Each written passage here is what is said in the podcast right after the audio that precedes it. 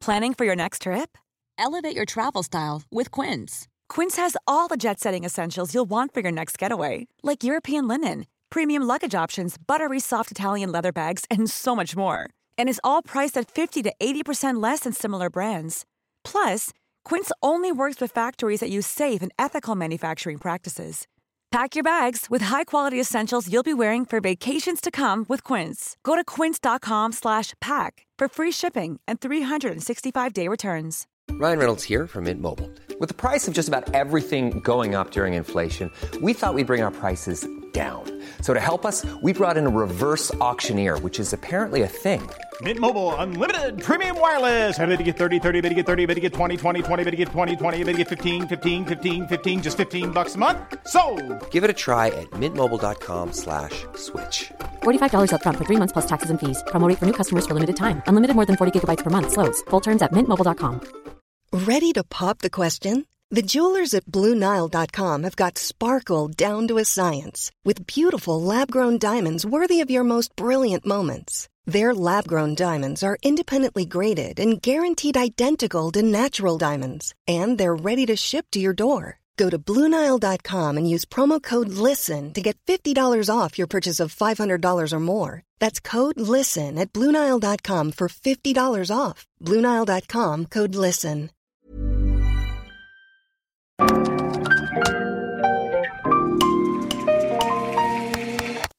Bienvenidos a Isanaholic, el podcast que amplifica la conversación sobre la cultura de diseño y las industrias creativas a través de sus protagonistas. Soy Jorge Diego Etienne y quiero compartir contigo mi pasión por el diseño con los temas más relevantes en la actualidad y analizando objetos que han hecho historia o están marcando tendencia. Bienvenidos.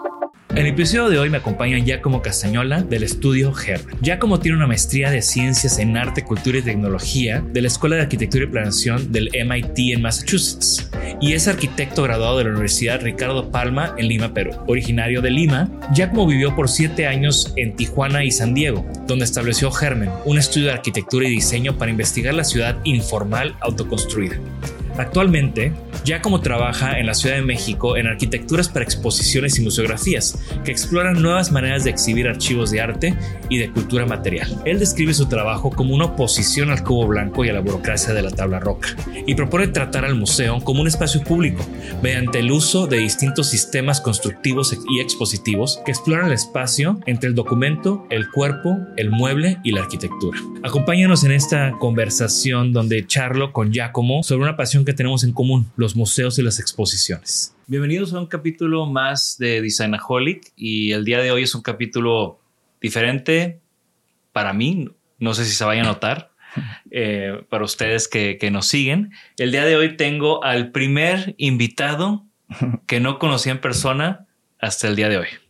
Bienvenido Giacomo, Giacomo Castañola nos acompaña. Gracias, gracias por invitarme.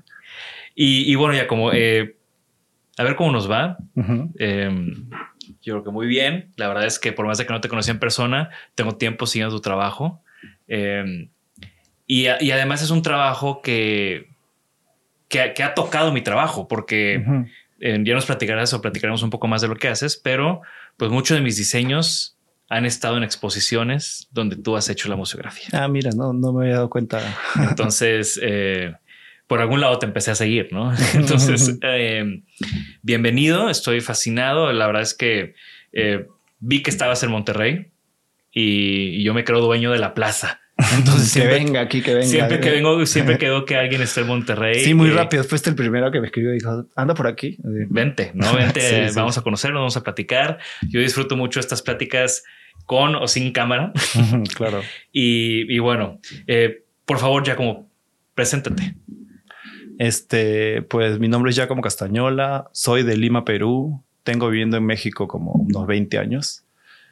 Siete en Tijuana, un par en San Diego, dos en Boston. Me fui a hacer un máster allá de arte, cultura y tecnología en MIT. Y de ahí ya terminé en el DF, que donde tengo ya nueve años y tengo una oficina de museografía, diseño para exposiciones que se llama Germen Studio.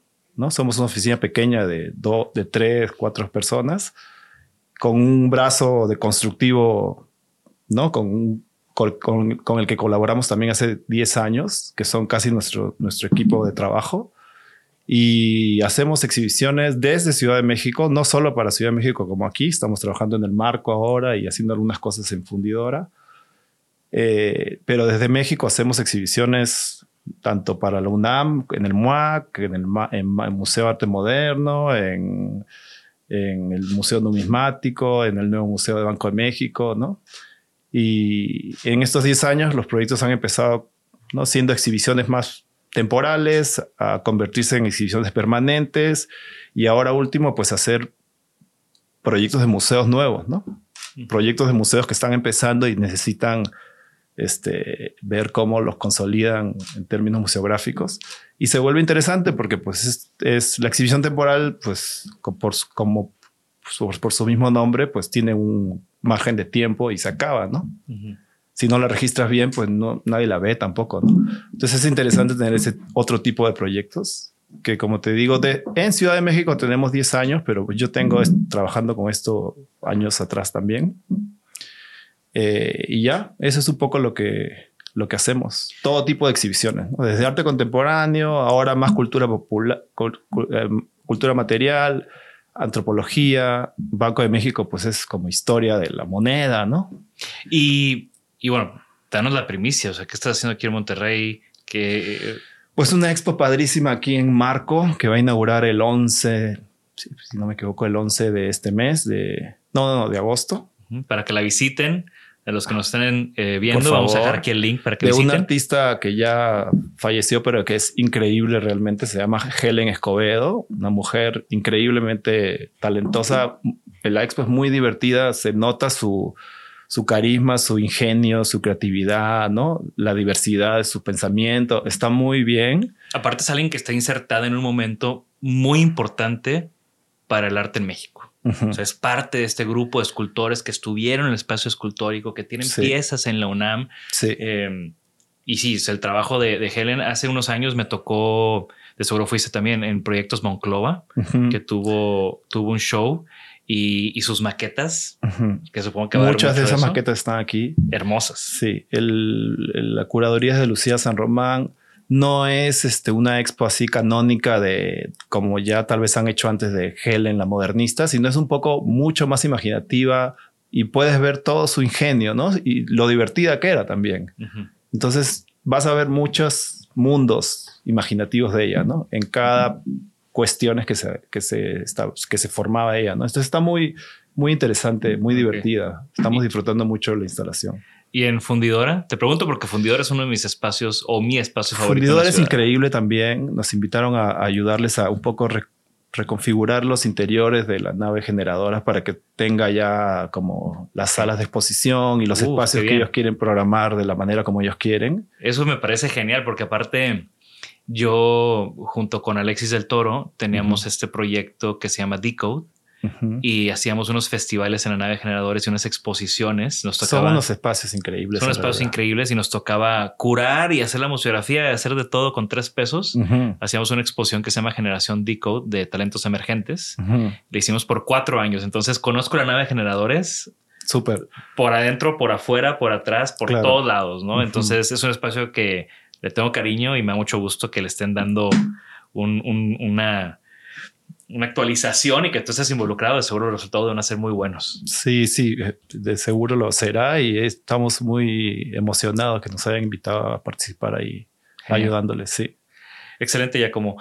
Eh, quiero que, me, que me platiques un poco más de, cómo empezaste. O sea, creo que este brinco de estudiar en el MIT, acabar en Tijuana, estar haciendo cosas para museos, o sea, ¿Cómo, ¿Cómo, empieza todo eso? Me, intriga bastante. Pues mira, yo tengo, desde que tengo uso de razón, una relación con el arte muy cercana, ¿no? Pinto, dibujo desde muy pequeñito. Realmente por eso estudié arquitectura, ¿no? Porque era como lo más cercano, ¿no? Y no quería estudiar arte, pero bueno, terminó un poco en el medio ahora, ¿no? Pero es por eso la, en realidad, ¿no? Pero lo que terminé estudiando es arquitectura en la Ricardo Palma en, en Lima, Perú. Y pues la arquitectura en realidad es una, es una estructura académica muy, muy, este, muy amplia, ¿no? Te da como estructura conceptual, constructiva, este, de desarrollo de proyecto. Entonces realmente si no quieres dedicarte solamente a hacer edificios, te da, una, te da un montón de herramientas para, para poder pensar en diferentes formas de, constituir diseño. y eso me hace mucho sentido que eventualmente hayas hecho una maestría en MIT, porque es uno de esos lugares donde las palabras son tan flexibles. O sea, o sea estudiar en el MIT, diseño, arquitectura, tecnología, es, e, e, es, una institución que extiende, que desbarata, que recompone sí, totalmente. estos términos, ¿no? Totalmente, sí. ¿Cómo fue esa experiencia? Pues fue muy interesante también. Ahí yo, yo ven, realmente yo voy a MIT. Yo primero migro a San Diego a trabajar con un arquitecto que es fantástico. También se llama Teddy Cruz. No sé si lo ubicas. Sí, claro. Eh, sí, es muy buen amigo y con una imaginación y una, ¿no? Eh, este, un pensamiento hacia la arquitectura con idiosincrasia, con idiosincrasia este, de la frontera muy, muy fuerte.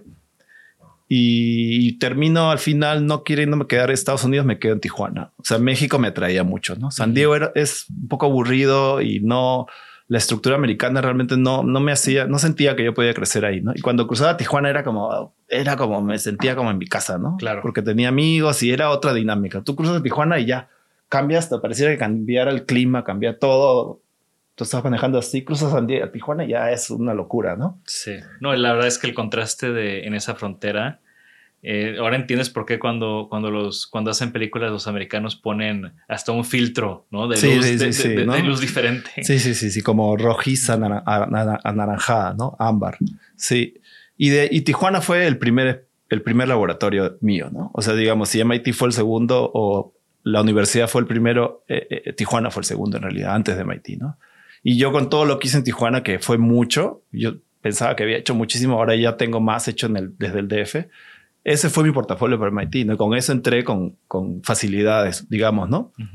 Pero, pero también Tijuana lo que te da, te, conté hace un ratito los intereses de Lima, de la arquitectura informal, los mercados móviles y qué tipo de conocimiento uno como diseñador puede ver ahí, ¿no? Porque a uno que vive en Latinoamérica, te contaba al inicio, donde las ciudades, la mitad está hecha sin arquitectos y sin diseñadores, pero cuando uno estudia arquitectura, le dicen que esa parte de la ciudad no es diseño, no es. Sabemos que no estoy este, romantizándola, sabemos que hay problemas y todo, pero hay como cierta imaginación y ciertas formas de solucionar que a mí me interesaban entenderlas, ¿no? Algo, algo leí de, de en tu en, tus cosas, ¿no? Que decías como que de esta, de, esta informalidad que compone casi el 40% de, de una ciudad, ¿no? Sí, y, es, es, extraño que no te la enseñen en la universidad, ¿no?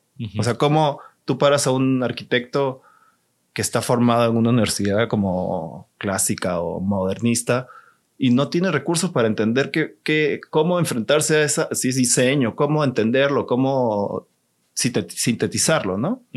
Pueden diseñar edificios muy, muy interesantes, pero no tienen cómo leer ese contexto, ¿no? Ese fue un poco el primer ejercicio desde Lima, ¿no? Saliendo de la universidad. ¿Cómo entiendo esto?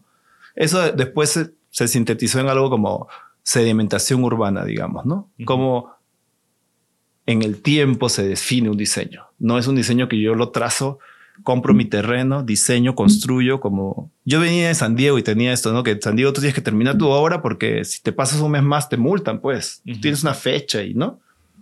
Y cuando tú vas a Lima y ves las casas con fierros hacia arriba, como diciendo, pues ahí cuando venga mi hijo, acá se va a quedar arriba, ¿no? En el futuro, o sea, la casa no está destruida ni, ni, ni poco construida, está siempre en transformación, ¿no? Y es entender también las dinámicas sociales, como decías, que es algo también de lo que Alejandro Aravena hacía con su, con, con, su oficina, ¿no? Aquí en Monterrey, así fue como yo aprendí de su trabajo, porque aquí en Monterrey hay, una, hay un multifamiliar de él y, y, están justamente diseñado pensando en que por naturaleza, por costumbre, por dinámica social, la gente va a querer ponerle este cuartito más, extenderle esa terracita. Crecer un poco, Crecer un poco, claro. Sí, y a su modo, ¿no? A su tiempo también, ¿no? Claro. Entonces, eso fue un poco el primer experimento, el primer experimento fuera de la universidad, mucho más empírico. Yo no soy tan académico, ¿no? Entonces, fue una experiencia muy empírica, pero muy visual y muy intensa, ¿no? O sea, yo nomás, por ejemplo, en Lima sentía que tenía que registrar todos los, todos los elementos, en el sentido de cada, cada vendedor ambulante, ¿no? Como un, porque los entendía como un sistema que estaba hecho de mucha diversidad, ¿no?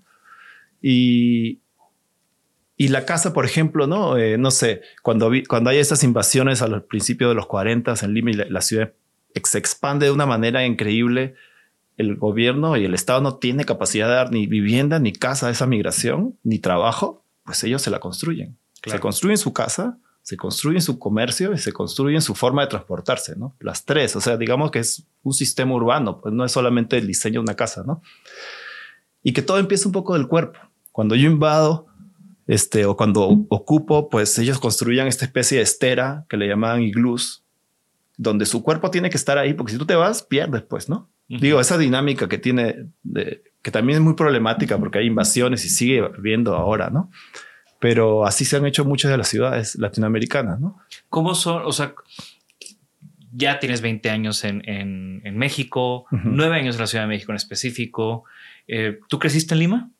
Toda mi vida, sí. ¿Cómo, eh, esa, cómo, qué similitudes y diferencias nos puedes platicar de, de las dinámicas de, de Lima y de la Ciudad de México? Pues son muy parecidas, extrañamente. O sea, digo, obviamente son ciudades diferentes, culturas diferentes, pero todos los mexicanos que van a Lima, que no son muchos, porque yo entiendo, ¿no? Si estás en México, pues primero te vas a ir a Estados Unidos, que está bien cerca y está, pues, no te llama más la atención. Y de ahí te vas a ir a Europa y, y si, si tienes tu tercera oportunidad, te vas a ir para el sur, ¿no? pero no es tu primer viaje, ¿no?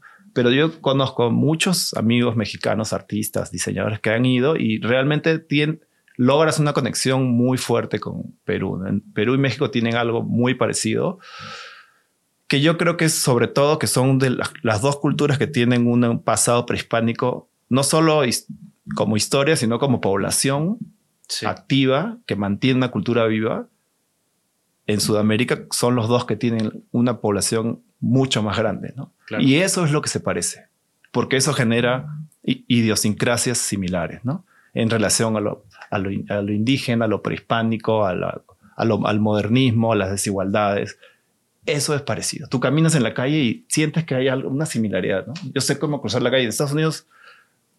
Eh, ¿no? Es un poco más extraño leer los códigos, ¿no? Entonces, esos son para mí, me he dado cuenta que son las dos similaridades. Claro, la, la, la problemática en México que, o la diferencia radical es la industria del narco, ¿no? Y esa violencia que genera ese capital que, que el narco tiene, ¿no? Que se hace que me compro al pueblo entero y al policía y a todos los alcaldes que quiera, ¿no? Y soy el dueño de ese lugar, ¿no? Entonces, esa, esa industria, ese nivel de violencia no existe allá, ¿no? Claro, a mí me dicen, México, ¿cómo es? Peligroso. Yo nunca he visto, o sea, a mí no me ha tocado, ¿no? Pero claro, no es que de repente en Lima te, eh, hay más el robo así de, de, que te robo el celular y te disparo, más que aquí tal vez, pero ese, ese volumen de, de violencia casi que es una industria, ese, ese volumen no existe allá. Y también que lamentablemente ya, ya, ya estamos hasta, ya está normalizado, ¿no? Ya somos hasta, es normal, es parte de la vida cotidiana. Eh, y no lo digo con, no lo digo con gusto, ¿no? Es una situación. Es una industria más que es, ¿no? Ilegal, pero es muy fuerte y, y bueno, fuera de eso, estas dos, estas dos similaridades de, de dos culturas prehispánicas con población prehispánica este, originaria inmensa, es lo que hace, creo que se, se pareja mucho, ¿no? Porque todas las idiosincrasias en, en términos de desigualdades, modernidad, no, la modernidad nunca llegó, los problemas entre desarrollo, minería, todos esos problemas son muy parecidos y realmente si visitas vas a tener una, una cercanía muy, muy, muy familiar, ¿no? Y hablabas de estos como laboratorios tuyos, ¿no? Que eh, Tijuana, San Diego, Tijuana fue uno, eh, te fuiste a MIT, en, MIT, pues, ¿qué, desarrollaste o en qué te enfocaste o cuál fue tu tesis? O... Pues llegas ahí, tienes que hacer una tesis, claro. El, el programa que fui se llama, es un programa dentro del departamento de arquitectura, tienes teoría, historia y teoría, em, materiales emergentes, diseño, arquitectura, diseño, urbanismo y tienes uno que se llama arte, cultura y tecnología. ACT. Ese es el que yo tomé. El de los materiales es el que hizo Nerioxa. Ella, no necesariamente ella, yo estaba en el MIT que arriba tenía Media Lab. Ella, este, ella tiene un... Media Lab está compuesto de muchos grupos, de muchos tipos. Ella tiene un grupo. O sea que es básicamente es como tu propio research hub. Claro. No es material, emerging material es para un chico que quiere hacer un máster en ese tipo de cosas.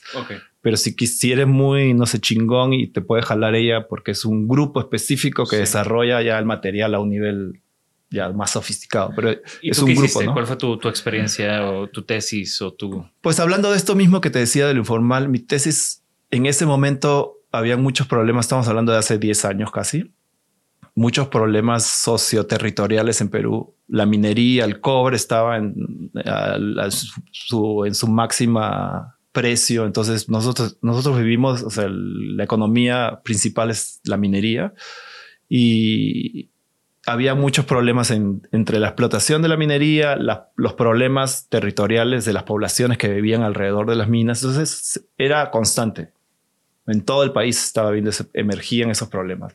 Y hice mi tesis extrañamente, que no tiene, pareciera nada que ver con arte, sobre un caso de un pueblo en Morococha que estaba dentro de la, del yacimiento de la mina, como muchos, ¿no? Muchos pueblos han crecido porque la mina estaba ahí, ¿no? Claro una compañía china la compró, básicamente los empiezan a ver cómo desalojarlos. Entonces hay una cosa extraña de entre que yo soy dueño de, tu casa, pero no, y te construye una ciudad nueva, te muevo. Entonces todo el caso de la minería, que es un, que es un rollo de economía así, no eh, mega economía a un nivel rural muy pequeño. Entonces es muy conflictivo. Ese, de eso se trató la tesis, que pareciera que no tiene nada que ver, pero después, claro, en, relacionando es un poco lo que hice yo al principio en lo urbano, ¿no? Pero esto está enfocado ahora en lo rural, ¿no? ¿Cómo, qué tipo de, qué tipo de cosas emergen ahí, ¿no? Yo terminé haciendo como una mucha investigación, research, haces una, una monografía y una escultura de tierra y cosas, pero pues yo no soy escultor en realidad. No tengo nada, me gusta el arte, pero no es mi medio, pues, ¿no? Después de eso yo dije, pues, ¿qué podría hacer yo con este tema complejo que sí me, que lo puedo hacer 10 años. Que, y de ahí viene este proyecto que se parece un poco al, que, al que hiciste ahorita en, en el map, en el map, ¿no? Que se llama, que pues yo decía, ok, esta cultura, esta economía viene, invierte, usa la mano de obra, ¿no? Y se lleva los recursos sin, sin procesar en realidad, ¿no? Este, ¿qué sería todo lo contrario? Es un problema de economía, de mega economía en realidad, en zonas donde ni siquiera ha llegado la, modernidad. Entonces es como, ¿qué podría, ¿cómo podría yo abordar eso? Y era, y le puse oficios comunes, que es como, ok, ir a, ir a ciertas zonas, interesarte por el conocimiento que tienen ellos. Nosotros venimos del diseño, entonces, ok, conocimientos constructivos, saberes, haceres, ¿no? Que están enraigados a ese territorio específico y que un poquito como diseño, pero en investigación, ¿no? Que no necesariamente yo termine con un producto que lo voy a meter en una tienda, ¿no? Sino que lo que hago es investigar por qué trabajan con ese material, de dónde lo sacan, culturalmente qué significa, socialmente para ellos qué implica, cuánta historia tienen ellos trabajando. Suelen ser familias que tienen generaciones trabajando en eso qué innovación tienen ahí. Muchos inventan herramientas, ¿no? procesos. Y lo que pasa ahí es que pues son este, procesos que son emergentes de esos territorios específicos. Entonces era como enfocarse más en el conocimiento que esas zonas tienen y no necesariamente en sus recursos. ¿no? Y a través de eso hacer proyectos de diseño, pero en investigación y luego colaborar con ellos y producir algo que al principio no es que yo te hago tu mano de obra y produzco X cosas, sino lo que tú ya produces, un poco nomás tunearlo un poquito, ¿no? Y ya después puedo, podemos empezar a colaborar, pero no era la idea de que colaboramos y yo voy a tener un producto para una tienda, ¿no? Sino era como todo este proceso en donde involucra lo económico, lo social, lo, básicamente ese material cultural, qué implicancias tiene en ese contexto. Y eso lo empezaste a hacer en la Ciudad de México. Eso lo hice en la Ciudad de México. Lo hice en casa vecina la primera vez. Okay. Y ahí trabajé con tres, tres oficios del centro histórico. O sea, digamos, yo estoy en, en MIT, me escribe Diego Flores Magón y me dice, oye, vi lo que hiciste en Insight, en el MUAC. Yo tengo un archivo del, de mi, mi familia, de él, su bisabuelo es no Ricardo, sino Enrique Flores Magón. Y su abuelo, su papá, todos guardaron un archivo de ese bisabuelo que ellos sabían que históricamente tenía importancia. Y él encontró en unas fotos donde fue la casa del hijo de la Huizote original, que era en calle Colombia, a la espalda de, como, como por Santo Domingo, ¿no? Ya es una zona mucho más informal y de venta ambulante, muy intensa, no tan, no tan turística. Y quería él hacer ahí la casa del hijo de la Huizote, que es una donde exhibía el archivo de los Flores Magón. ¿no? Él me escribió cuando yo estaba en la universidad y me dijo, oye, me gustaría que vengas al DF a hacer ese proyecto. Y me invitaron a hacer una residencia en casa vecina en ese mismo. Entonces dije, pues me voy a ir al DF, voy a hacer este proyecto y en casa vecina me dan una residencia de tres meses con departamento, una exhibición, lana para producir y una, y una publicación que era la que te quería traer, pero luego te lo paso. Y ese es el proyectito que hago. Ahí escojo unos vidrieros con los que ya había trabajado, que son biseladores de vidrios, que son un taller que es lo de los últimos que quedan por Izazaga. Y aparte, el, Centro Histórico de la Ciudad de México está lleno de talleres increíbles. Sí. Y, a mí me da, un poco de envidia eso porque tengo varios amigos eh, que, que, viven y trabajan en el centro. Eh, Lucas Cantú de Tesondle se me platica mucho y me ha enseñado cosas que hace con los talleres. O Fabián Capello estuvo viendo un tiempo y trabajando siempre con los oficios. Y, Yo trabajo en el centro también y es como que necesito algo y yo sé un poco como por olfato, por, por qué zona está y voy a venir con algo que no me imaginaba que iba a encontrar, que tiene que ver con lo que quería buscar, pero con una diversidad mayor, ¿no? Claro. Pero en este proyecto que te digo, sí, ¿no? Unos biseladores de vidrios, unas señoras que tejían en la calle y un y otro elemento que con el que sigo trabajando después de 10 años y con el que sí terminamos haciendo un producto de diseño que se vende en utilitario mexicano, por ejemplo, y en otra, otra website, que son los alambreros. ¿no? O sea, el comercio ambulante en Ciudad de México, a diferencia de Perú, tiene un sistema que es las rejas, la reja cuadriculada que está, que está soldada y pintada al horno y toda esta alambrería que hacen desde ganchos de ropa hasta todo un, un sistema constructivo que es básicamente algo que si le llueve no se daña, muy ligero y que es para colgarse, pues. O sea, si tocas el piso, puedes tener problemas con la policía. Pero si yo te forro la fachada de mi edificio y me cuelgo del techo y no toco el piso, pues mira, me la libro. Entonces, todo un sistema en base a la hambrería y con él empecé a trabajar, mira. Que me encanta. Y aparte, la primera vez que lo vi fue en archivo.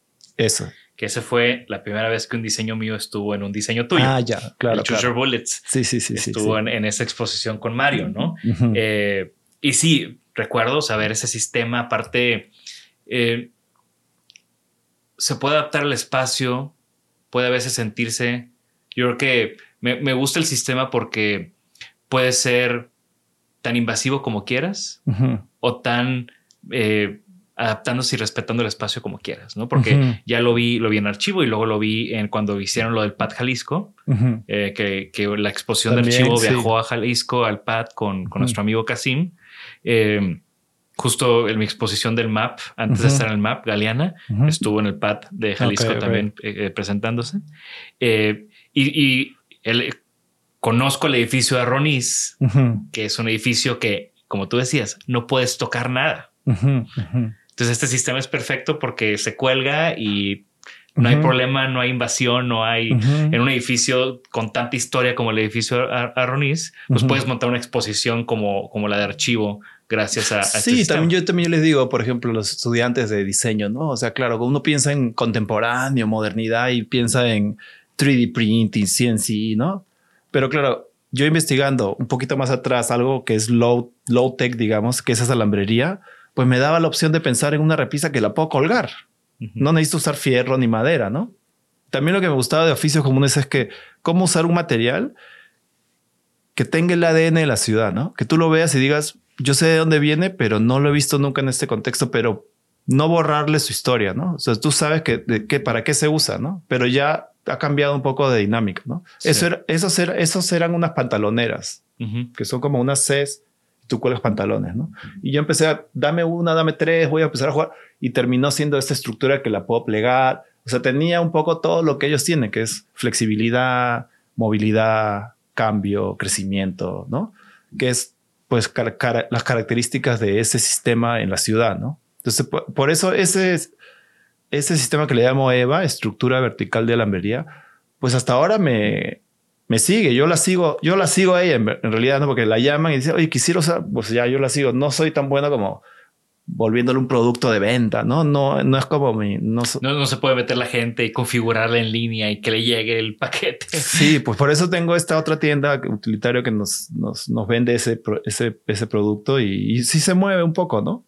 Pero, pero lo que me gusta es eso, ¿no? Que ese tipo de proyectos de oficios que eliges un material que tú sabes, o sea, estás hablando de la ciudad solamente tocando, tiene como el ADN de la ciudad, ¿no? En Los Ángeles hice uno sobre quién construye los, los food trucks, ¿no? Los taco trucks, ¿quién los hace?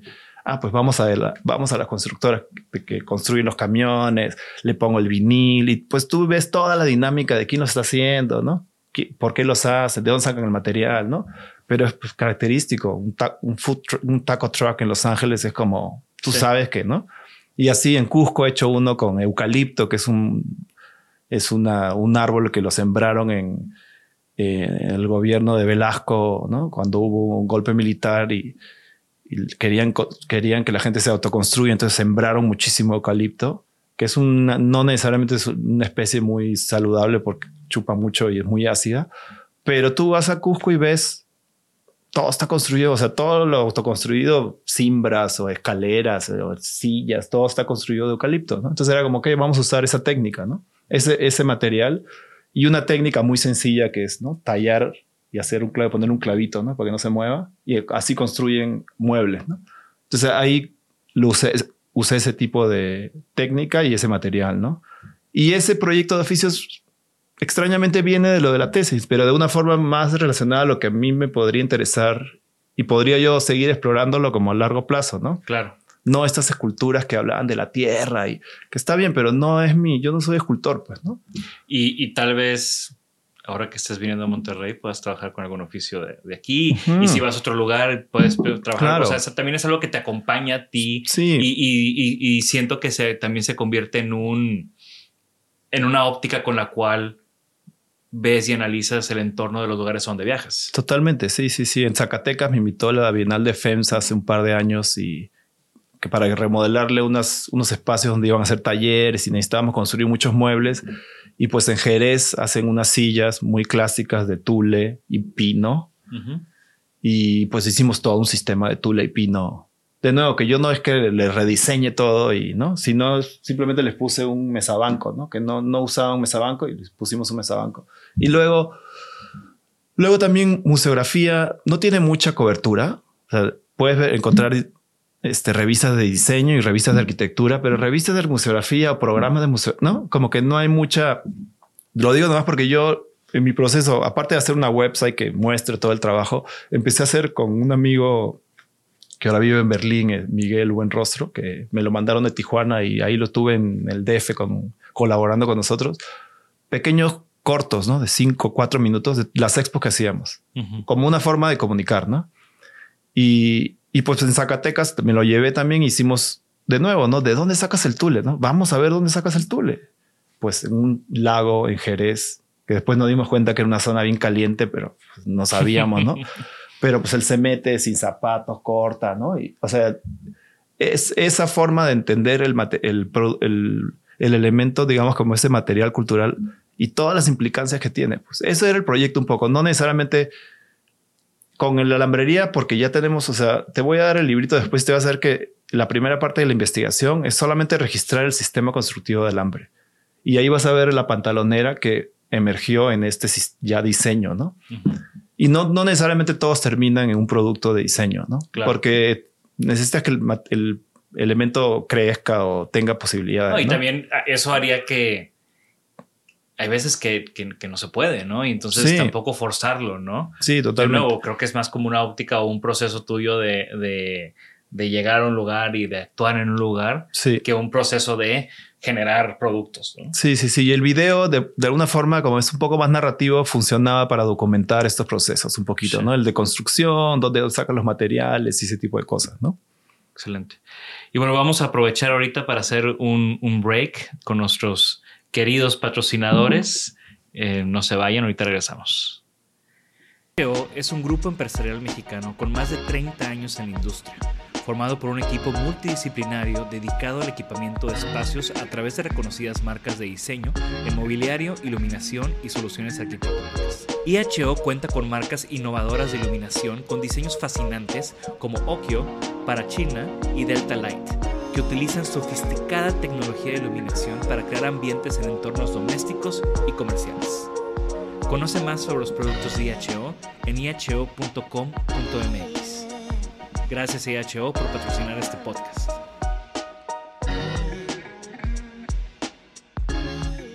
Bienvenidos de regreso. Eh, espero hayan disfrutado este anuncio. Nosotros disfrutamos que tener patrocinadores.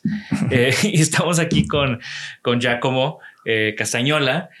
ya comenzamos platicando de, de cómo de MIT dijiste que ya, o sea, esta gente que te invita al proyecto de casa vecina había visto algo en el MUAC. No, no, no. Diego Flores Magón, que es el bisnieto de, Enrique Flores Magón, eh, había visto un, proyecto que hice en, en el MUAC, en Arquella, para, digamos, se llamaba eh, posición, eh, posición Errante, una exposición que hizo Insight, que es un proyecto de arte que tiene 20 años en la frontera de Tijuana, le, dona el archivo al MUAC, a las, al área de Arqueya, que es las que, las que conservan los archivos, y me comisionan hacer un proyecto expositivo modular, flexible, que exponga la, el archivo de, de, ese archivo que estaban donando de Insight, pero que también después de que termine la exposición, Arqueya se pueda quedar con esos muebles con ese sistema de exposición para que haga diferentes exposiciones. Y eso le sirvió como para 10 años de exposiciones sin tener que construir muros de tabla roca. Yo siempre trato de decir así como la burocracia de tabla roca, aunque ahora uso un poquito, pero, pero trato de no, o sea, de no depender del muro, ¿no?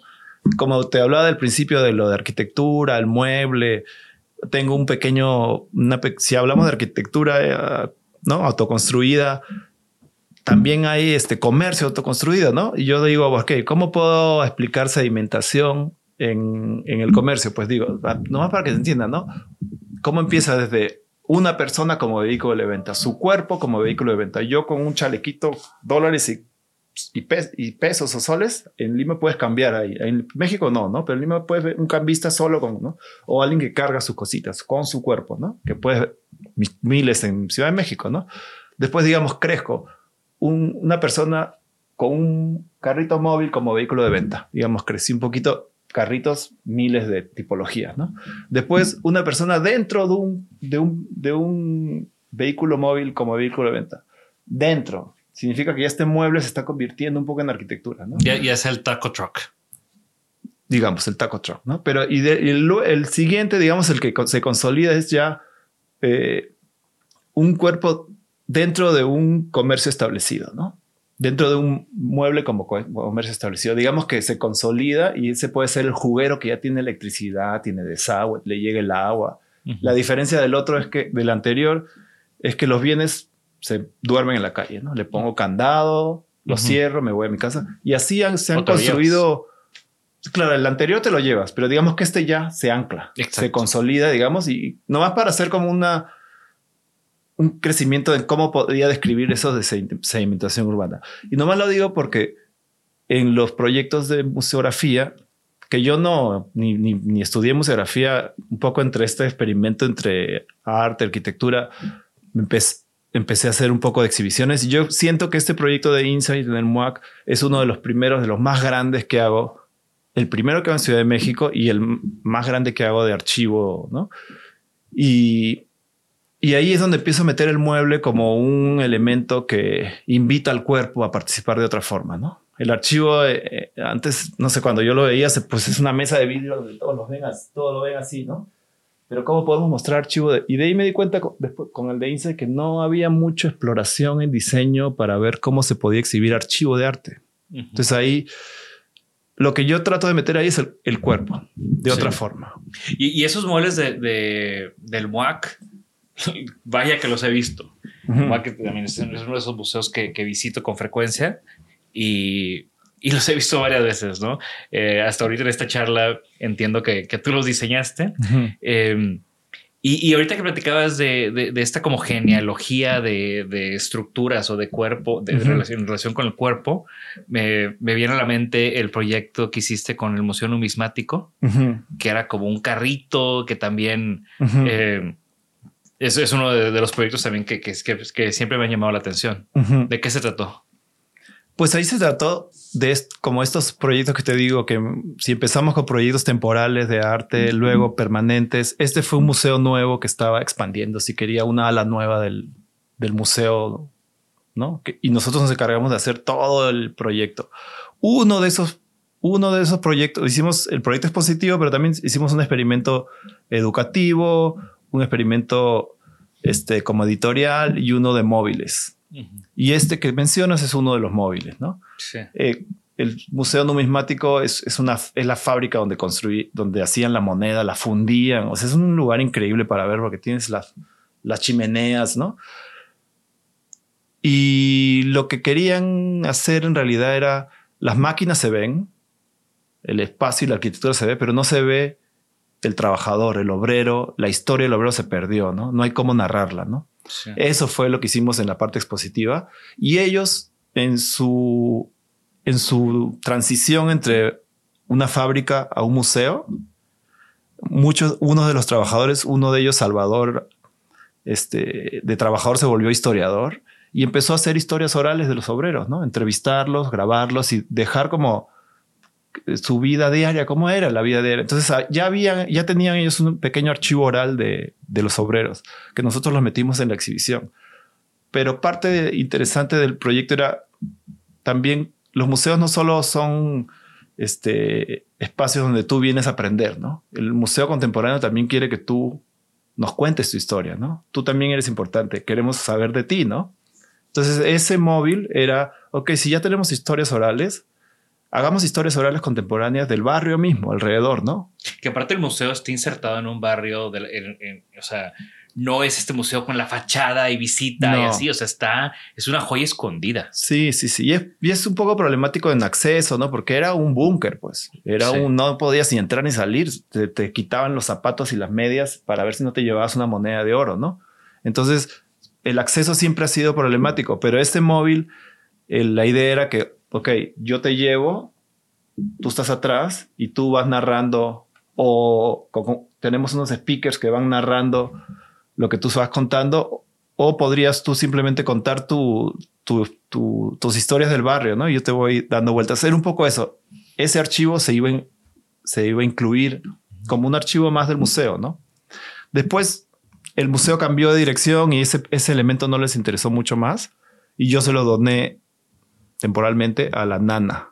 No sé si lo conoces, está, es un museo como, del, de, como comunitario que está a la espalda del Franz Mayer y trabaja con toda esa zona de, de ese barrio. ¿Cuál es? Ese barrio es el que está, no me acuerdo ahorita, pero es, es y si lo usan. Di una clase en la UNAM hace poco y, y la directora de la Nana estaba ahí y me dices, nosotros lo seguimos usando. Qué bien. Sí, sí, sí. Entonces, y claro, ahí colaboré con Chucho y Básica eh, Bicicletas Ujú. y con ellos trabajamos el proyecto y pues ellos sal- salieron un poco con este elemento que, que pues eh, era lo que queríamos, ¿no? Que algo que te llame la atención, que sea divertido, que después unos chicos de tres, colectivo 3, que trabajan, so- que hicieron un proyecto en la, en- en la Alameda sobre los basureros de la Alameda, me lo pidieron y lo activaron de una forma fantástica, ¿no? Yo tengo unos videos donde la, la- la señora de la basura está narrando cómo la gente le tira la basura y le dice recoge, se está quejando en público a la hora que la están paseando por la Alameda. Entonces era como, wow, es- estos chicos ac- activaron el elemento de la forma más este, especial que podían hacerlo, ¿no? Sí, como que va cobrando diferentes vidas con, con los diferentes usos, ¿no? Sí, o sea, hay veces que tú haces algo que no lo programan de la forma como con el potencial que podrían, ¿no? Y, y este proyecto lo hizo de la Sí. forma adecuada, ¿no? Y, y para mí ese proyecto habla mucho también de lo que he visto en tu trabajo, donde, donde cuando haces muebles para las exposiciones, pues son muebles diferentes, ¿no? O sea, son muebles que, que de alguna manera responden. O sea, tu brief, por decirlo así, viene de entender, viene de interpretar, viene de, de tener como un, un olfato a qué le va a ayudar sí. a la exposición. Sí, sí, sí, ¿no? O sea, también es como, ¿qué, ¿cuál es el ADN de, de este proyecto que, que podemos simplemente eh, intensificar con el, con el mueble, ¿no? También de nuevo, regresando a lo de la ciudad, imagínate, la, yo digo que es como una enciclopedia de mobiliario con una cantidad de diversidad en la ciudad, ¿no? Que uno es una cocina, el otro vende con un tipo de display que pues es infinito, ¿no? es como... Eh, y también, pues, es también en este tipo de mobiliario, yo digo, por ejemplo, entras al museo, un museo contemporáneo, ¿no? Y lo que te dice, como las políticas tácitas del museo, ¿no? Que es poco como una iglesia o como un banco, ¿no? No puedes hacer esto, no puedes hacer esto, no puedes hacer esto. ¿Ves esa línea del piso? El museo te está hablando, ¿no? ¿Ves esa línea del piso? Pues ni te acerques porque tienes que alejarte de la obra, ¿no? ¿Ves la, esta obra de arte contemporáneo? Pues si la entiendes bien por ti porque es muy difícil y no te sientas mal porque muchos no la entienden y sigue caminando, no te quedes porque esto no es para quedarse. Todos los proyectos que tratamos de hacer es cómo hacer sin decir nada todo lo contrario, ¿no? Invitarte a que te quedes, decirte si puedes tocar, no nomás apretar un botoncito, ¿no? Puedes tocar, puedes abrir, puedes quedarte un rato. Todo eso también es relacionado a lo de archivo, ¿no? El archivo implica que tú te quedes un poco más para que te involucres con el material, pero cómo hacer que sea que tenga esa accesibilidad, ¿no? Que te invite un poco a, a interactuar diferente y y la forma como yo he encontrado es invitando a tu cuerpo, directamente a tu cuerpo. Si yo te he hecho a ver un video, tu relación con la exposición va a ser diferente después de eso. Ya no es que yo estoy solo caminando con mis manitas cerradas, que no puedo hacer nada, sino que yo ya me senté, me eché, tengo otra dinámica física con el espacio, ¿no? Y, y, de nuevo, ¿no? O sea, yo, yo soy un amante de los museos. O sea, Sí, yo digo, es de los, luego de los problemas que tengo cuando viajo con mi esposa, ¿no? Que yo puedo ir a seis museos en un día y voy, o sea, y traigo como energía, ¿no? Puedo no comer y me la paso en museos.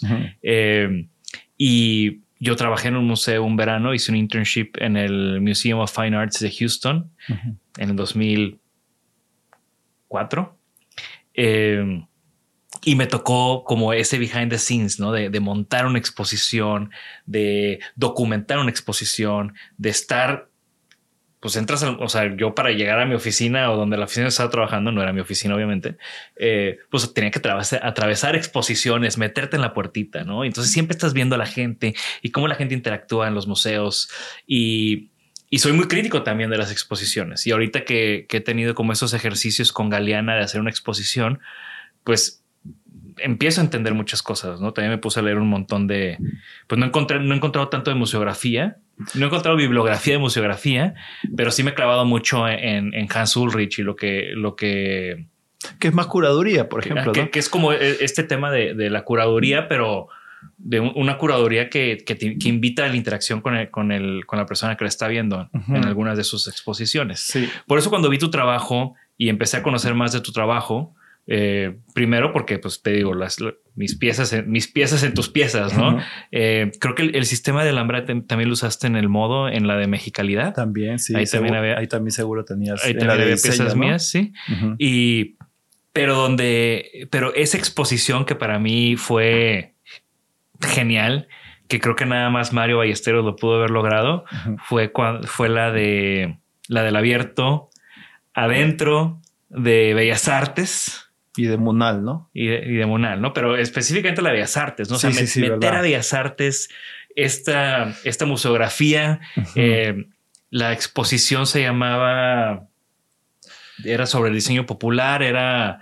Popular, populista, algo así, ¿no? Algo así. Sí. Y eran estos como, pues este sistema de metal, de estos racks que todos conocemos verde, con varios niveles, eh, obviamente con una museografía muy, muy o sea, hablaba o dialogaba o, exponenciaba muy bien esta museografía estridente que, Mario quería plasmar. Platícanos un poco de, ese proyecto. Pues ese proyecto es mm, ese tipo, ese sistema ya lo, ya lo habíamos usado también antes y pues implica de nuevo no depender de, de construir muros para hacer una exhibición, este, eh, sistemas flexibles, ¿no? Desarmables, modulares, que lo puedes reutilizar, eh, Y sí, un poco eso en realidad, ¿no? Eso es un poco lo que siempre se caracteriza, porque, claro, ¿cómo puedes ser más eficiente tú y más, no ecológico, pero digamos un poco más sustentable, ¿no?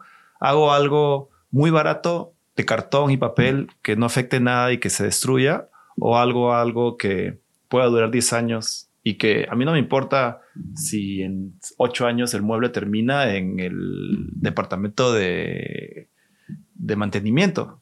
O sea, digamos, se va, va, va, teniendo otras vidas y termina de otra cosa, pero ha tenido muchas vidas, ¿no? Me parece que eso es más eficiente que te haga algo de cartón porque estoy hablando de sustentabilidad, pues de repente eso no es más eficiente, ¿no? Entonces yo me he dado cuenta que el mueble flexible, reutilizable, que pueda tener muchas vidas después de la exhibición, es un poco más sustentable también, ¿no?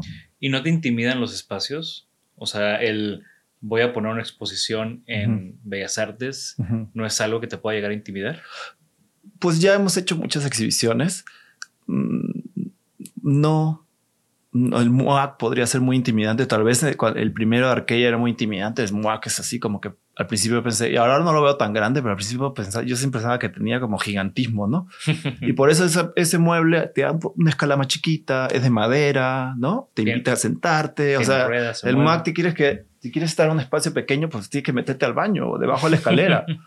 porque no estás, no, todo es grande. Es correcto, sí. Entonces ahí también tú te das cuenta cómo puedes los espacios todos tienen problemas y todos tienen este, beneficios y cualidades, ¿no? La onda es encontrarle cómo puedes tú jugar con él, ¿no? Hemos hecho cosas en el Exteresa, por ejemplo, la primera vez que hice, Iván Edesa, cuando era director, me invitó. Después de ver aquella, dijo, yo también quiero un mobiliario que lo pueda reutilizar, ¿no? Ah, bueno. Y ahí fue donde usamos ese, ese sistema primero, el de ángulos. Sí. Porque ellos tienen unas columnas muy barrocas y pues esa... Oye, es, es un museo bien complicado, está todo chueco. Todo chueco. Yo vi proyectos antes y muchos eran... No se daban cuenta que el museo los iba a comer y se los comía el museo. Otros sabían que el museo se lo iba a comer y, eran más estridentes y peleaban con el museo. ¿no? Entonces, ¿qué hacía? Yo también, por ejemplo, en ese caso, construimos unas bóvedas de audio que eran como las bóvedas del edificio, pero bajitas, ¿no? Tú te metías y caminabas por esa especie de una mezcla entre audífono y cuarto de video, pero de nuevo, una escala corporal, ¿no? La escala del taco, pues. Esa escala extraña que es como un purgatorio entre arquitectura y mueble, ¿no? Ese espacio que, ese mueble que es problemático, ¿no? Pero en el exterior, que es un espacio difícil, pues también hay que ver bien cómo, cómo decodificarlo nomás. No es, creo que sea como que te dé miedo, ¿no? Es más como entenderlo y ver cuáles son los problemas y cuáles son los beneficios y, aprovecharlo, pues. Yo creo que todos los proyectos tienen eso, ¿no? Ahora, ya que estamos hablando un poco de tu proceso, platícanos un poco de cómo, haces lo que haces, o sea, tiene, cómo es tu metodología, tienes o no tienes, o cómo abordas un proyecto. Sí, sí, pues una metodología que ya, es bastante establecida es que nosotros tenemos un espacio y tenemos obra, ¿no? Yo casi que no me meto hasta que ya tenemos un equipo, Eric López, que trabaja conmigo hace ocho años y es un, un súper talento mexicano que lamentablemente nos deja y se va a hacer un máster a Barcelona. Agosto, este agosto es su último mes, pero yo estoy encantado que, pues, que se vaya y que siga creciendo. Este, y Cristóbal García también tiene como cinco años conmigo, igual, ¿no? los dos muy talentosos. Lo que hacemos primero es dibujar el museo en 3D cómo va a ser. No, no que tengo que poner el zoclo, pero la textura del piso, el color, un poco que te, te dé la, porque hay mucha sutileza en todo, pues no, no lo hago todo blanco, ¿no? Claro. O sea, si el piso del MAM es cuadradito de madera, pues eso tiene mucha información, ¿no? Entonces por eso va, ¿no? Y ya cuando está el museo construido, mi, mi, mi, interfase con el, con el curador, que es colaborar mucho, realmente una buena comunicación con el curador hace una buena exhibición es la lista de obra, ¿no? Una lista de obra que te la dan ellos, que es básicamente su base de datos de la obra. Ellos bajan toda la obra al, 3D. Porque la, lista de obras son fotitos todas iguales, con sus dimensiones, pero claro, esta realmente es así y esta otra es así. Yo quiero verla flotando en el espacio, todas, ¿no? Ellos tienen núcleos temáticos, algunos, ¿no? O sea, hay cierto orden, hay una narrativa.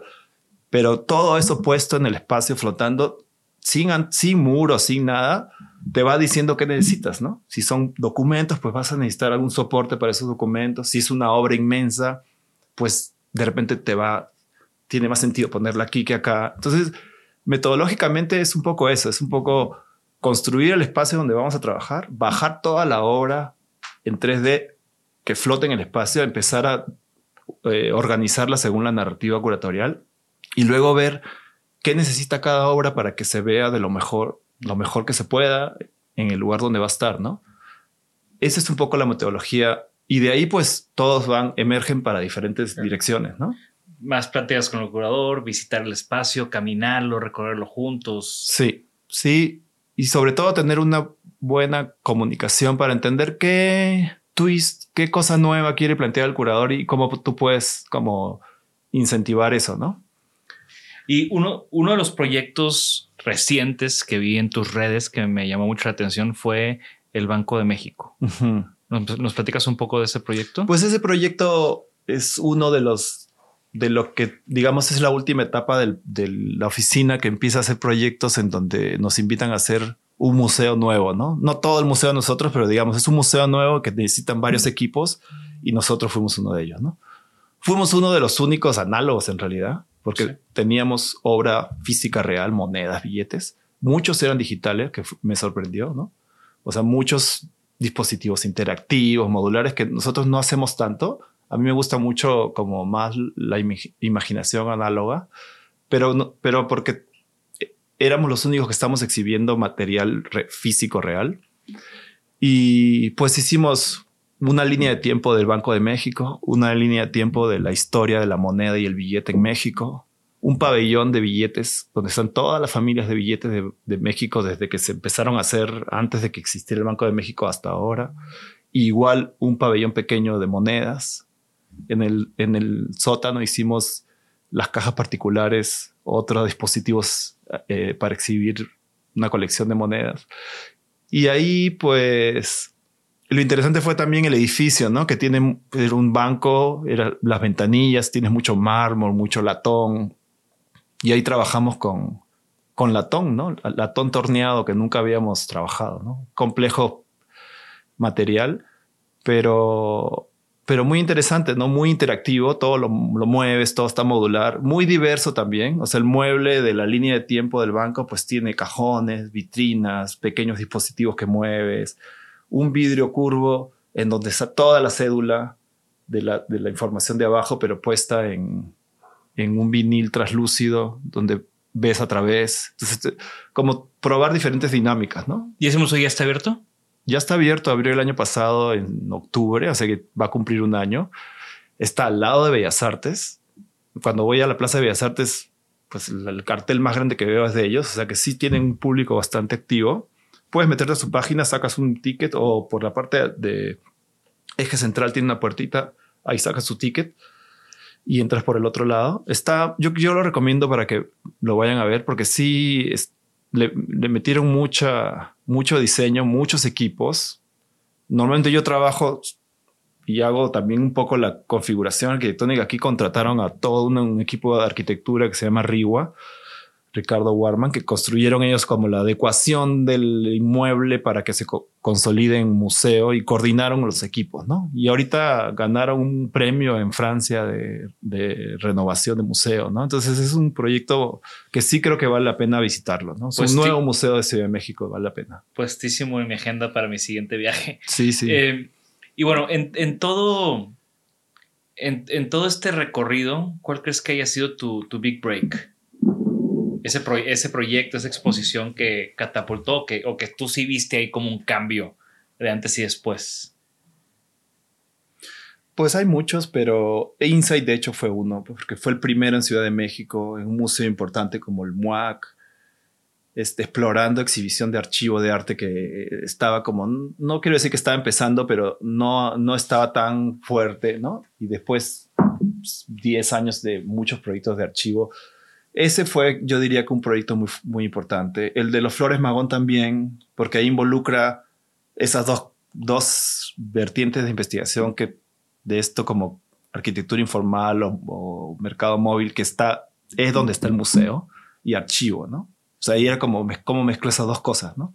Y en ese caso el counter del museo era un móvil que era, que tú lo podías rentar para llevártelo, ¿no?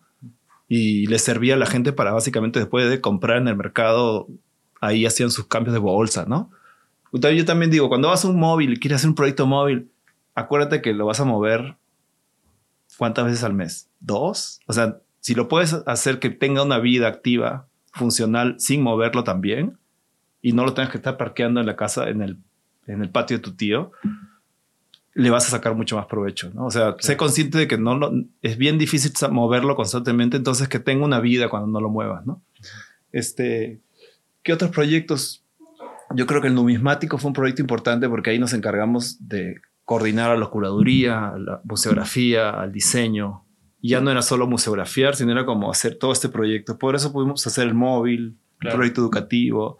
Y eso está muy padre porque entonces ya no, no tienes solo una salida expositiva, tienes una salida editorial, tienes una salida educativa. Brincaste del, cubo, del cuadro, de, una planta, de, un museo a, que tuviera una vida afuera, ¿no? Y eso me parece genial. Siempre, siempre eso también. ¿Qué, en todo este recorrido, eh, qué aprendizaje eh, te ha marcado? ¿Qué, ¿Qué consejo le darías a nuestra audiencia que ahorita te está escuchando y se está interesando en el tema o ya le interesa el tema como a mí y, tiene la oportunidad de escucharte? Mm, pues yo no planeé hacer, museografía. Es algo que, ha, que se ha ido como configurando por los intereses y, y se configuró por los intereses que yo tenía en una práctica que ha encajado muy bien en, este, en esta disciplina. Yo diría que, que, la gente tiene que explorar lo que le interesa a fondo, ¿no? Como ser muy sincero y muy como sensible con lo que quiere hacer. Y ahí va a encontrar un poco la dinámica del diseño que quiere hacer, ¿no? Porque si no, lo que tú hablas de MIT, ahí hablaban mucho de la indisciplina, pero no la indisciplina por ser malcriado, sino simplemente porque las disciplinas realmente se reconfiguran, ¿no? Hay límites que tú puedes como mezclar con otro tipo de prácticas, ¿no? Entonces, si uno no, no se mueve en el límite y sigue esos intereses que a veces no están dentro de tu disciplina, pues es, es cuando vas a poder encontrar una práctica muy particular de ti que, que tiene mucha identidad y que, y que es muy sincera con los intereses de cada uno, ¿no? Creo que por ahí va un poco, yo lo digo porque la museografía, como te decía al principio, no es que tenga muchos canales de difusión, no es que haya mucho, muchas revistas sobre eso. Pero, justo tu consejo va sobre eso, ¿no? Sobre puedes encontrar cosas, o sea, manteniéndote flexible y manteniéndote explorando, es, la única manera de encontrar lo que realmente te apasiona, te funciona, donde quieres perseguir. Sí, sí, sí. Y también a veces los museógrafos que tengo algunos amigos y no es, es una comunidad que yo no conozco tanto, o sea, somos una comunidad pequeña, que se quejan a veces que los curadores tienen mucho poder. Yo conozco muchos curadores y son como los músicos, ¿no? Puede haber uno que está tocando en la calle y uno que toca en, un concierto en un estadio, ¿no? Entonces hay una diversidad muy, muy amplia. Es la naturaleza de un gremio, ¿no? O sea, los, los actores se quejan de los directores y los diseñadores de los ingenieros sí, y pero, lo pero lo importante es que los curadores han hecho durante 20 años no solo exhibiciones, sino han hecho crítica, han hecho libros, han escrito, han hecho conferencias, talleres, y eso le falta un poco a la museografía, ¿no? Pues hay que escribir, hay que hacer publicación, hay que hacer teoría, hay que criticar, hay que hacer publicación, hay que hacer este, este, entrevistas, conferencias, ¿no? Y eso es lo que haces muy bien, tu sitio web, o sea, el sitio web del estudio es un, o sea, lo documenta muy bien. Tus redes, tus redes están. Tratamos, tratamos de, estar, de estar al día. Están al día, ¿no? y, hay más, ¿no? O sea, de nuevo, alguien como yo que me interesa el tema, pues siempre, siempre sé que puedo escarbarle un poco más contigo y, con tus redes y tu página. Eh, ¿Tienes algún sueño? Alguna museografía, algún artista, museo, eh, curador que, o museo donde te gustaría trabajar o algún reto que... que, pues me gusta mucho esta nueva etapa de como es proyectos museo, museográficos de museos nuevos, ¿no? Porque te da una, una libertad para imaginarte lo que podría ser ese, ese proyecto, ¿no? Y, y también este, este otro experimento de, proyectos en donde no, no solo la salida está en la exhibición, sino hay como muchas salidas, ¿no? Eh, pedagógica, editorial, este, eh, de, dispositivos móviles, o sea, como expandir un poco el, proyecto dispositivo fuera del, cubo del, del, museo, ¿no? Y de repente hacer más cosas en Perú también, ¿no? que es un poco más difícil porque México tiene mucha más infraestructura cultural y un poco, un poco más de inversión en ese tipo de... Pero hacer proyectos en el sur, en, Lima, en diferentes lugares de, allá me, interesa bastante. Claro, regresar a casa siempre es... Sí, siempre es especial, ¿no? Sí, sí, sí. Me encanta. ¿Y algún objeto favorito? ¿Cuál es tu museo favorito en México? Mi museo favorito en México.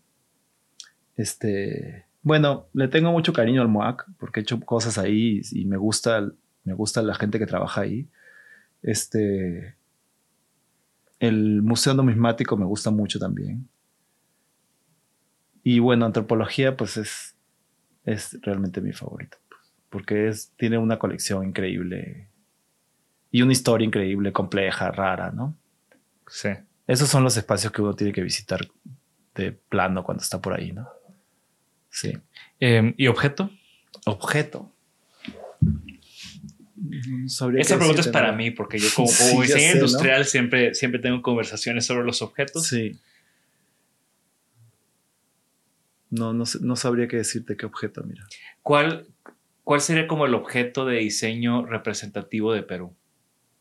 ¿Hay algún diseñador peruano em, que tengamos que conocer? ¿O arquitecto? Sí, hay muchos. Tengo muchos amigos muy talentosos. Ahorita podrían ver arquitectura de Román Bauer, Román, y Román Bauer. Este, están haciendo arquitectura muy, muy buena. O otro diseñador, este, Rafael Freire, también es muy bueno trabajando con materiales orgánicos, ¿no?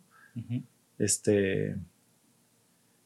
Y sí, yo creo que hay, entre arquitectura y diseño hay un poco de, se está moviendo ahí un poco más el, trabajo, ¿no? no y, es algo que, como tú decías, ¿no? O sea, sí el mexicano tiene esa tendencia de, no solamente de viajar, también de referencias, también de muchas cosas, ¿no? O sea, primero ves Estados Unidos, luego ves Europa.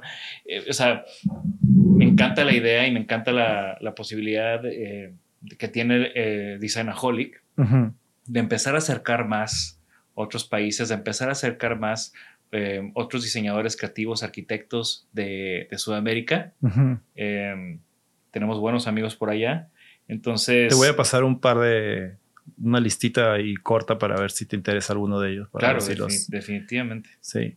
Y, bueno, ya para cerrar, eh, ¿alguna recomendación de libro, música, podcast, algo que estés consumiendo mm, recientemente? pues mira, un librito que me leí hace poco que me pareció muy. Digo, dirigido directamente a la museografía, ¿no? Que se llama El lenguaje museográfico, de un español que se llama Guillermo Fernández. Y me, me gustó porque yo cuando veo, a veces trato de ver un poco de museografía, pues es que no, a veces es difícil de que la gente lo describa con claridad y que difícil agarrarla, ¿no? Dicen, ah, muebles o uh, curaduría, no, no, como que no entienden de qué se trata. Y este este, este librito lo recomiendo como para entender un poco más de qué se trata la museografía, para reducirlo así con claridad. Este, él habla de un lenguaje museográfico, ¿no? O sea, digamos, así como el lenguaje cinematográfico tiene la película y el lenguaje literario tiene un libro y el lenguaje, ¿no? El lenguaje musical tiene un concierto o un disco, el lenguaje museográfico tiene la exhibición, ¿no? Y cada uno de ellos tiene características únicas, ¿no? Pero el lenguaje, ¿cuáles son las características únicas de la museografía? Y en este caso del lenguaje museográfico, él dice que es, es una experiencia vivencial, real, en un espacio, ¿no? Tienes que estar tú ahí, ¿no? Ahora yo que estaba en COVID, la exposición digital realmente nunca, no emergió, pues no, no, existe, no, tú tienes que estar. La experiencia de la exhibición es una experiencia vivencial, real, de tu cuerpo con, con uno, como dice, con un objeto o con un, con un fenómeno, ¿no? Y el objeto, así para describirlo, por ejemplo, ¿no? Digamos, quiero hablar de un ejemplo que da, por ejemplo, el, el, elefante africano, que es el animal más grande y que traga, come más que cualquiera. Yo te pongo una muela de elefante y unas pacas de todo lo que se come el día, cinco pacas. Es nomás, no hay texto, no hay información. Tú nomás estás teniendo una experiencia ¿no? Este, fenomenológica directa con este objeto y dices, esta muela es el tamaño de mi cráneo, ¿no? O sea, estás tú y el objeto está teniendo un intercambio estético, intelectual, teórico, ¿no? Y ves esta cantidad de comida. Entonces, esa experiencia no, te la, no la tienes en ningún otro de estos otros lenguajes, ¿no? El libro tú lo lees solo, ¿no? El- la película es otra experiencia. Aquí es yo con ese objeto o con un fenómeno, que puede ser un performance, que puede ser una pecera de hormiguitas moviendo, moviendo las hojitas o 10 veces su peso y veo cómo ese fenómeno visto yo directamente, claro, lo puedo ver, todos los temas tú los puedes tratar en diferentes lenguajes, ¿no? Puedo ver eso en una película, pero es diferente tener la experiencia directa, ¿no? Claro. O entender un tornado metiéndome en un cuarto y viendo bolitas de unicel haciendo un, un, un, un, ¿no? un, un, este, helicoidal. Claro, esa experiencia de ese fenómeno que me está explicando este, este fenómeno físico o meteorológico, no, no, no, no, no, podría leerlo también, pero es otra experiencia, ¿no? Claro. Entonces, esta experiencia vivencial en donde un objeto te da toda la información o un fenómeno es lo que hace la, son los recursos únicos de la museografía, que no lo tienen otros. Claro. No lo vas a tener. Te lo puedo explicar igual de nuevo en un libro, en una película, en una canción Pero no lo vives. pero no lo vives, ¿no? Claro. Entonces, eso es un poco, y creo que este librito, aunque es pequeño y se, se describe como un manual, ¿no? De este lenguaje del siglo XXI, este, me parece que es muy sencillo y muy, muy fácil para entender como estos recursos únicos que son de la museografía, ¿no? Y voy a tener que añadir, o sea, que, que mal de mi parte que no te pregunté por cuál ha sido una experiencia, una vivencia museográfica, eh, tu, tu, tu exposición favorita o alguna que te marcó y que cuál ha sido como la mejor experiencia que has tenido en una Muchas, exposición. muchas, he tenido muchas. Es difícil decir eso, pero creo que no sé si fue en Documenta hace muchos años. Este, ¿cómo se llama este artista? Ay, no me acuerdo ahorita. Que es este, que es un artista performático que tú entrabas al espacio, estaba todo oscuro, entonces tú entras y no ves nada en realidad. Pero a los cuatro o cinco minutos tu pupila pues empieza a dilatarse y empiezas a ver, ¿no? Te das cuenta que hay un montón de gente y que hay unos bailarines que están susurrándose entre sí y, ¿no? Y te empiezan a narrar cosas a ti. Esa fue una experiencia como performática, vivencial muy, muy, muy linda, ¿no? Ese tipo de proyectos... Este, que ni siquiera hay como mucho espacio objeto que no, hacer. no, Es- no, no, no. O sea, se diseña una experiencia. eh, pero, pero todo tu cuerpo y todas tu- tus sensaciones son como están poniéndose al límite desde que no ves nada al entrar, ¿no? Ya después tú te das cuenta perfectamente que ves gente entrando y que se quedan cinco minutos totalmente ciegos, tratando de entender qué está haciendo el bailarín o qué están conversando, ¿no? E- Eso fue, creo que una de las experiencias más fuertes de, de una obra que he experimentado. Sí, me parece que fue en Documenta. ¿Y algún museo que fuera de México que te, que te guste? Que, o sea, que sea de tus favoritos. Este. mm, Pues me gustó mucho el museo de. Ay, ¿cómo se llama este? En Zacatecas, mira, el museo de. de. De Felgueres. Me parece un museo muy, muy, muy, muy especial, muy simpático, con una obra. con una obra plástica muy fuerte. ¿no? Es uno de los museos dentro de México, ¿ah? fuera de Ciudad de México, que como que es muy especial ver su obra en ese lugar en particular, ¿no? Yo eh, hace, hace no mucho, durante la pandemia, que me da risa que digo durante la pandemia cuando en teoría seguimos en la pandemia, Eh, pero en, en- en la cúspide de la pandemia, bueno, quién sabe cuál ola, vi el documental de Felgueres. Hay un documental que puedes ver en, en Apple TV, se llama La Fuerza, no me acuerdo el nombre, pero terminó ese documental. Obviamente me quedé, siempre me ha gustado su obra. Eh, me hice de un print de él hace poco y, y me quedé con estas ganas de ir al museo, de ir a Zacatecas, nada más para ir a su sí, museo. no tiene una pieza que se llama como la máquina plástica o algo así que lo, Fue que lo hizo en MIT. lo hizo en MIT, pidió un- una beca. Este, entonces lo que quería hacer era como este tipo de dibujo gene- generativo por algoritmos, una Sí. cosa de avanzada que, mira, En los ochentas. en los ochentas, entonces tenía como un dibujo que el algoritmo te lo hacía en muchas versiones, en escultura, en, entonces era como muy divertido. Me pareció, ese museo me gustó mucho. Sí. Habrá que ir. Eh, ya como creo que no fue tan mal con este primer episodio con alguien que no, ya que no conocía hasta que... Después de 80 episodios. Que después de 80 episodios. Eh, no, pero de nuevo, eh, eh, me encantó tenerte aquí. Qué bueno que, que sí, te, sí te hiciste el tiempo. Sé que estás muy ocupado con, con estos montajes y disfruté mucho la plática. soy gran admirador de tu trabajo, entonces es, es un, un, gran, gran gusto tenerte en Designaholic. Así que gracias, gracias, Pues nomás acá para de nuevo recalcar, en Marco vamos a inaugurar Helen Escobedo y en el MAM el mismo día, extrañamente, eh, Vicente Rojo con curaduría de Pilar García. Ah, eso suena muy bien. Sí. Entonces, grandes exposiciones próximas eh, diseñadas por Germen Studio. Y ya como eh, síganlo en sus redes sociales, las vamos a poner aquí en los show notes. ¿Nos, las dices, por favor, para que te sigan? Pues Germen Studio está en Instagram, así como está. también en Facebook. ¿Cuál es la web? La web es germenstudio.com o mi nombre, ¿no? Ya como castañola.com. Por ambas direcciones puedes llegar. Excelente. Bien, esto fue un capítulo más de Holly. Gracias a todos y recuerden que la conversación continúa. Dejen un comentario en YouTube, compartan en redes sociales en lo que estamos subiendo también pueden ahí comentar y decirnos qué les llamó la atención, qué no les llamó la atención. Yo estoy seguro que ya como va a estar muy pendiente de, de sus comentarios y preguntas. Así que nos vemos por ahí. Esto fue Isanaholic. Hasta la próxima. Gracias por escucharnos. Por favor, suscríbanse al podcast y síganos en nuestras redes. Nos pueden encontrar como Isanaholic MX. Y para que la conversación continúe, deja tu comentario. Me interesa mucho conocer tu opinión. También te puedes registrar a las 5 de la semana un newsletter con lo más relevante del diseño, arte y arquitectura directo en tu mail. Mi nombre es Jorge Diego Etienne y esto fue Isanaholic. Cool fact a crocodile can't stick out its tongue. Also, you can get health insurance for a month or just under a year in some states. United Healthcare short term insurance plans, underwritten by Golden Rule Insurance Company, offer flexible, budget friendly coverage for you. Learn more at uh1.com. Even when we're on a budget, we still deserve nice things. Quince is a place to scoop up stunning high end goods for 50 to 80% less than similar brands.